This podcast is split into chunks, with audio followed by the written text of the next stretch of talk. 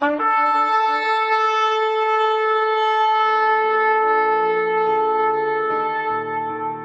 拜是本分，敬拜是机会，敬拜是恩典，敬拜是与神共享天伦。齐来敬拜。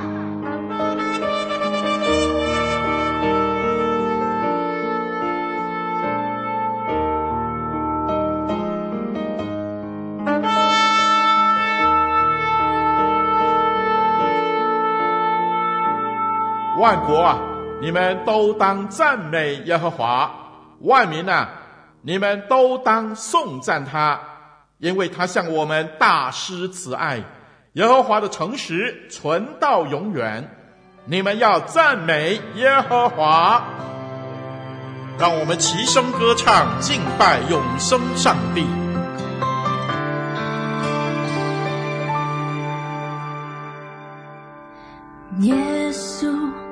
求你以大能覆庇我，你的话语再一次坚固我。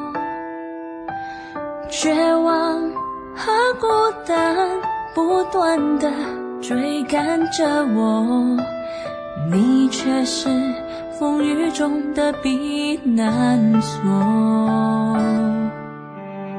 耶稣。唯有你了解我忧伤难过，你定恒守，安慰我，拥抱我，擦干我眼泪，医治了我的伤痛，用信心重新开启我的眼光。原来空有时欢笑，有时过去所经历的困难，更让我看到你的心事，学会保留。有时放手，有时我选择相信你美好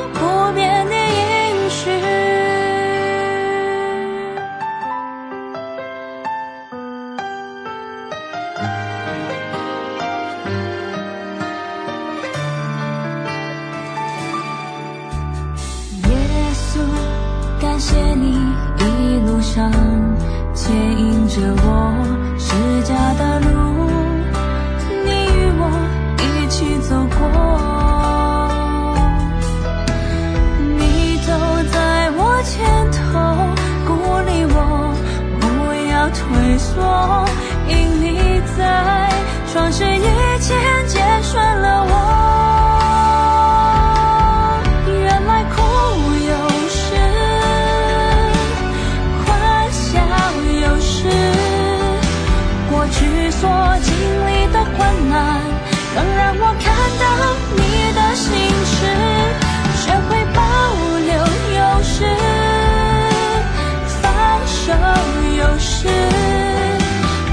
选择相信你。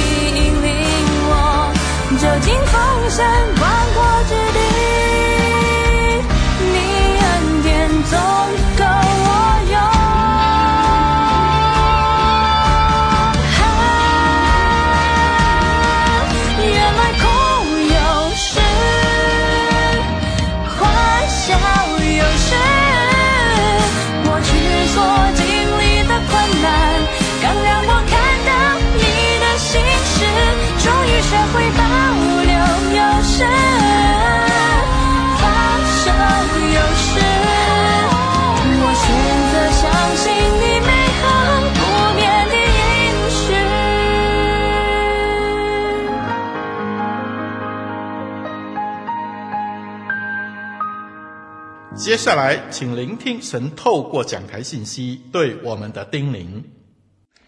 亲爱的弟兄姐妹平安，很开心与大家空中相见。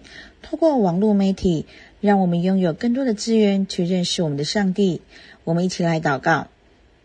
亲爱的主耶稣，我满心感谢赞美你。从创立世界以前，你就爱我们，拣选我们，使我们可以成为上帝蒙福的儿女，天天享受在主里的眷顾和保守。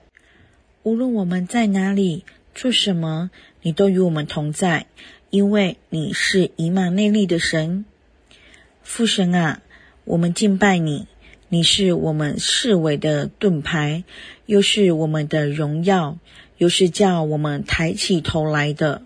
我们躺下睡觉，我们醒着，你都保佑我们。我们要时时刻刻亲近你，等候你。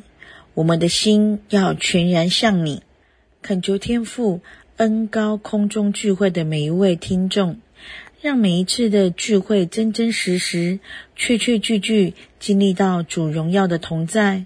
凡来到聚会的弟兄姐妹们，都被提升到神的宝座前，在崇拜中遇见神，生命得着改变，并经历神丰富的恩典。奉主耶稣的名求，阿门。有一个夜晚，一艘正在行驶的军舰上，负责掌管无线电的通讯员突然收到一则电报，说：“请马上改变军舰的方向，往右转，否则军舰会撞上，危险。”他马上去跟舰长禀报这个讯息，然而舰长却执意不肯改变方向。反而，他要通报对方，即刻改变他们的方向。不久，通讯员又向舰长禀报说，对方回复表明他们无意改变方向，仍要我们赶快改变方向。舰长听后不怒大发，要他再次通告对方：“我不只是舰长，还是海军上将，我命令他们改变行驶方向。”不久，无线电通讯员回来说，对方虽然是下级官，仍然要求我们快速更换方向。这时，海军上将几乎不能忍受了，气得面红耳赤。无线通讯员只得再跑一趟，得到的答复还是一样，因为那位下级官说：“我虽然是下级官，但是仍然请你们务必改变方向。”不然你们真的就有问题了，因为我现在正在灯塔里面。我们是否也会像这位海军上将一样呢？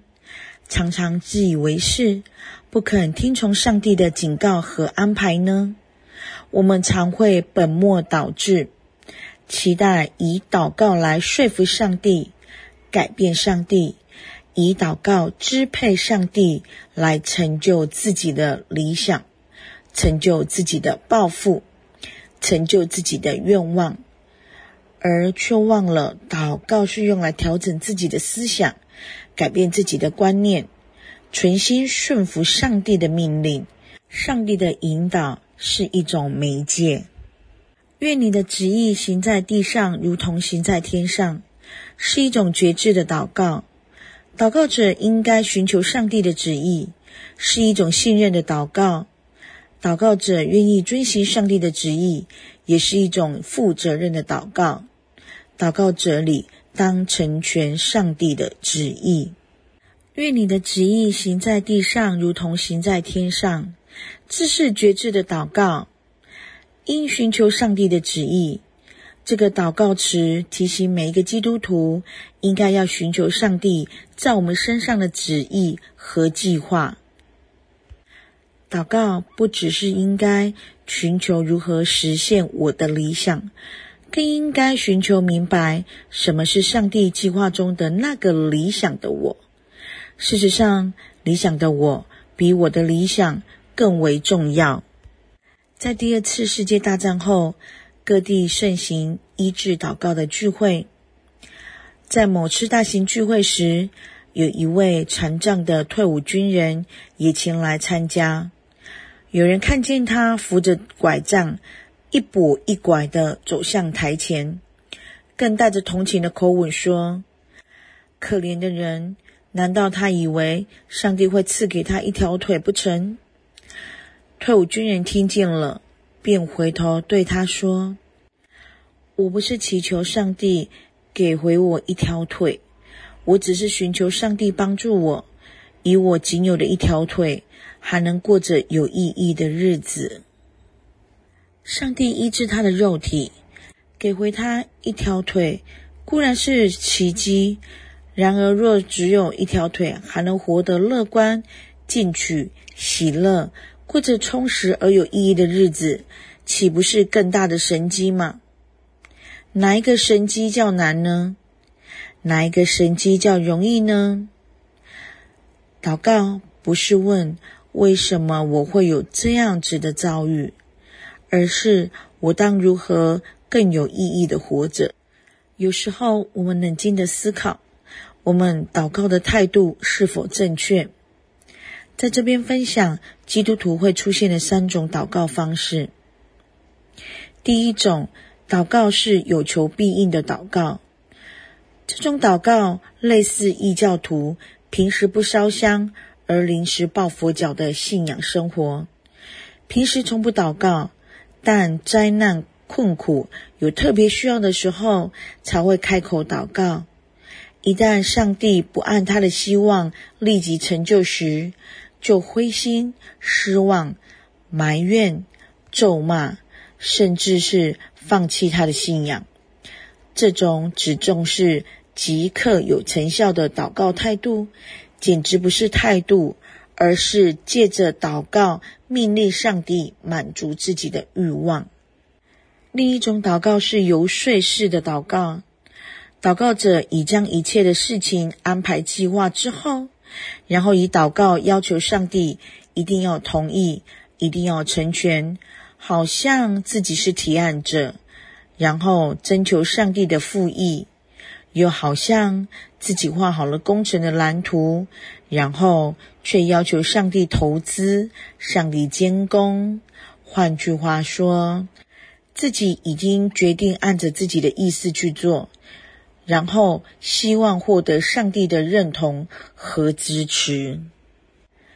最正确的祷告是咨询式的祷告，这种祷告是以上帝要我怎么做，我就怎么做。用顺服的心去寻求上帝的旨意。祷告的真意就是要明白上帝的真正意思。我们常会期待我的理想之实现，但更要问的是，上帝在计划中，什么才是理想中的我？愿你的旨意行在地上，如同行在天上。这是信任的祷告。提醒基督徒，不但要寻求上帝的旨意，更愿意遵行上帝旨意的决心。祷告不是只要有所得，也要有所舍。正如病人要得着医治，必须遵行医生的吩咐，舍去某些嗜好的禁忌。这似乎是失去自由，其实是得着真自由。因为借此以后，他不再受疾病的困扰了，这样的牺牲是值得的。基督徒若能在生活中如此依着圣经的教导，在嗜好上、个性上、喜爱上有所舍弃、有所牺牲，岂不是也是值得的吗？事实上，主耶稣给我们一个遵行上帝旨意的好榜样。他说：“我不求自己的意思，只求那差我来者的意思。”又说：“父啊，你若愿意，就把这杯撤去；然而不要成就我的意思，而是要成就你的意思。”他更坦然地说：“我父所给我的杯，岂可不喝？”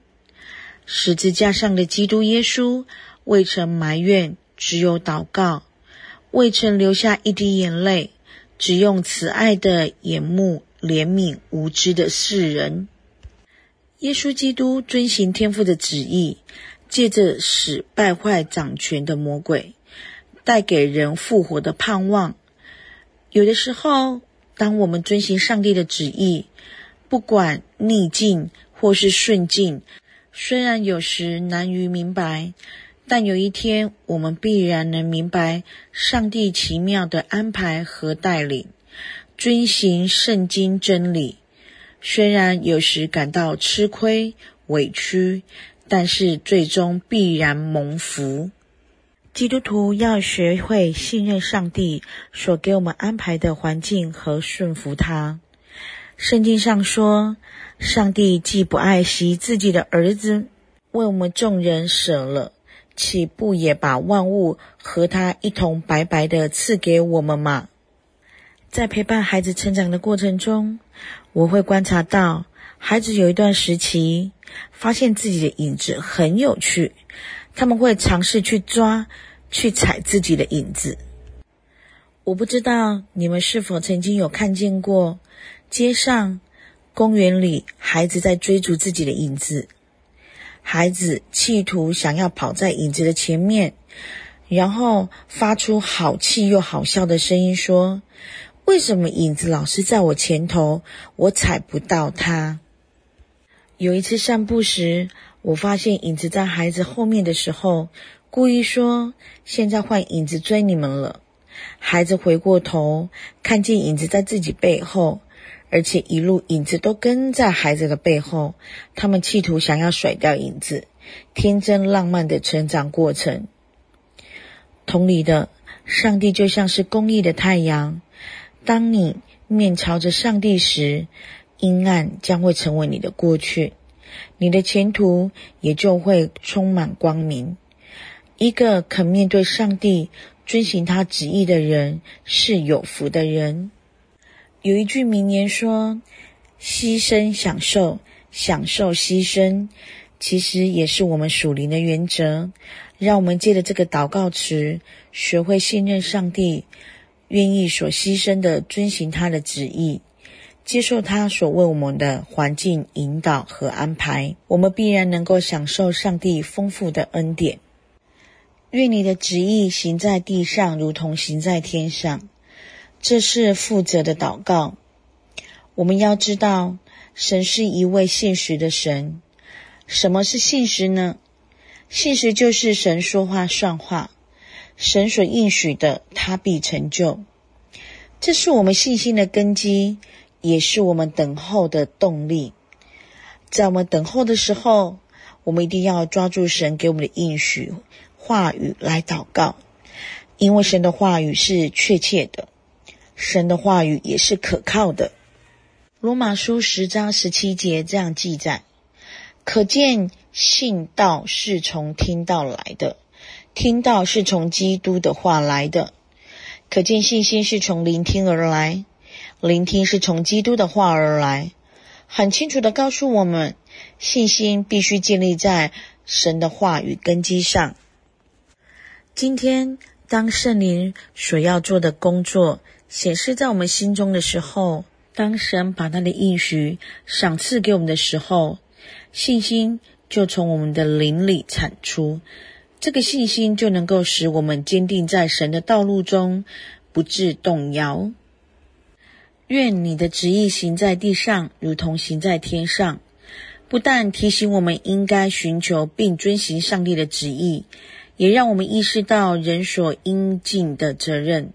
在神学对得救的道理常有一些争执。有人说，假使某人是被上帝预定所拣选的，纵然你不传福音给他，他也会得救。如果不是被上帝拣选预定的，你如何向他传福音，也是枉然无用。事实上，说这话的人是何等的愚拙，好像说，假如你手中拿的是毒药，而且说。如果上帝命定我今天会死，我今天吃了才会死。如果上帝没有命定我今天会死，纵然我吃了再多的毒药，也会活着。这不是无知的表现吗？总之，我们肯定上帝的旨意和计划，人是借着人的尽责来成全。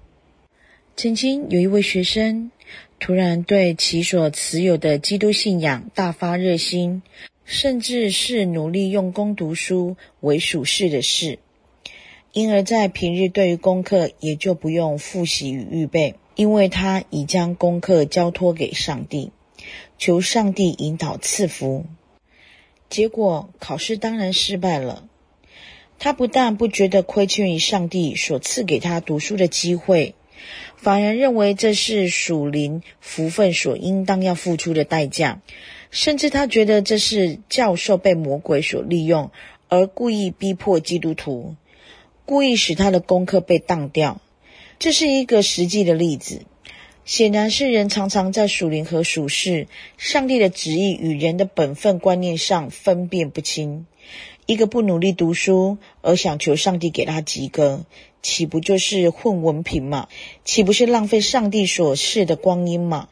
你我都必须承认，凡认为主啊，我将功课交给你，而自己不肯用功、不努力、不尽本分的读书法，是种极为严重的错误。但是，我们若稍微反省一下、回忆一下，可能我们在某些事上是否也是如此强调仰望上帝的引导，而忽视自己的本分呢？甚至以为一个标榜仰望上帝而自己不努力的人，才是有信心且能交托属灵的人。这岂不是将交托给上帝当作成懒惰的借口吗？有的人在失败时不知反省，反误以为上帝的旨意，甚至因自己的疏忽、错误所惹的麻烦、惩罚、报应，视为甘心为主背十字架而受苦。这是一种多么错误而且危险的现象呢？我们应该学会闭着眼睛祷告，寻求上帝的引导和旨意。但也应该睁开眼睛，面对工作、学业，尽自己的责任。曾经有一部纪录片，摄影了很多难得一见的珍贵镜头：两只鸟接吻，两条蛇拥抱，猫在狗的头上玩耍，老鼠把尾巴伸进溪水里钓鱼。看到这部电影的人都觉得很惊奇：你怎么能够拍到这些镜头？有人这样子问导演。导演回答说：“我的秘诀是等，就是等。花不开，你等它开；鸟不叫，你等它叫。只要你等，理想情况自然会出现。上帝的旨意成就，有他的时候。我们必须学会有耐性的等候，他总有一天会成全。”有人说：“征服他人。”难免彼此勾心斗角，唯有征服自己，才是人生真正的胜利。一个基督徒不是要征服别人，而是应该依靠上帝的帮助，征服自己的懒惰、苟且，积极的与上帝合作，建立一个更有价值的人生。这才是基督徒正确的人生观。有一个旅客以一百公尺赛跑的速度冲入了火车站。到了检票口，慌忙地问检票员说：“八点零五分对号快车什么时候开？”检票员觉得莫名其妙，回答说：“当然就是八点零五分嘛。”那个气喘吁吁的旅客又问：“我的表现在是七点五十八分。”街上百货公司尖塔的大钟指着八点零二分，请问你们火车站是根据哪一个时间开车呢？检票员怀疑的看着他的头脑有问题，上下打量他，回答说：“当然是根据本站的时钟开车啊！你看，现在已经八点零七分了，那班对号快车已经离开车站两分钟了。”这个旅客无言以对，只叹自己来迟一步。同样的，基督徒。一切的抉择时候，别人的看法或是自己的想法固然重要，但要切记，唯有上帝的旨意才是我们最可靠的依据和准则。我们不但要用心灵和诚实祷告说：“愿你的旨意行在地上，如同行在天上。”更要鼓励自己，让自己的生活与这句祷告词能真正相称。我们一起来祷告，亲爱的主耶稣，谢谢你做我们的牧者，一生牧养我们到永远。你使我们不致缺乏，因为你的供应是无比的丰盛。你也会为自己的名引导我们走正直公义的道路，即使走在阴暗的低谷，我们也不怕遭害。你必成为我们的保护。亲爱的主，谢谢你在我们所行的路上，你的杖、你的竿都会引导我们，扶持我们，安慰我们，不叫我们跌倒摔伤。当我们在困苦处难中，你的恩典总是够用。你常用大能的手托住我们，使我们能够靠你站立得稳。愿一切颂赞、感谢都归于你。此时邀请大家，我们一起用主祷文做信息分享结束的祷告。我们在天上的父，愿人都尊你的名为圣。愿你的国降临，愿你的旨意行在地上，如同行在天上。我们日用的饮食，今日赐给我们。免我们的债，如同我们免了人的债，不叫我们陷入试探，救我们脱离那恶者。因为国度、权柄、荣耀，全是你的，直到永远。阿门。耶稣，感谢你一路上牵引着我，是家的路，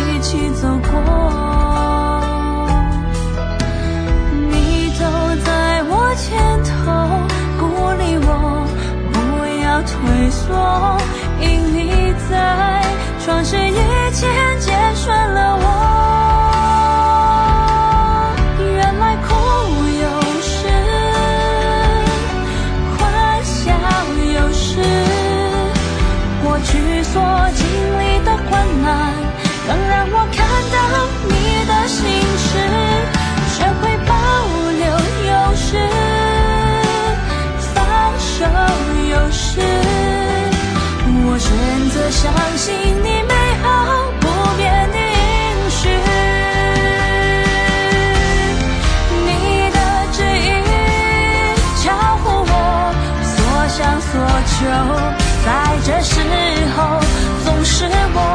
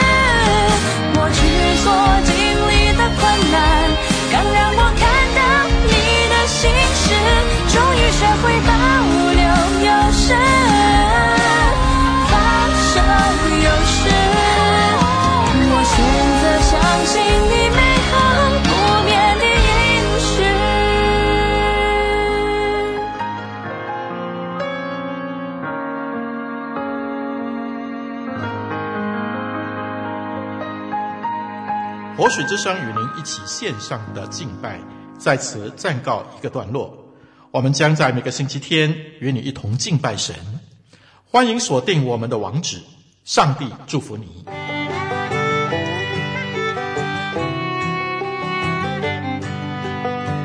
相约下个主日，齐来敬拜。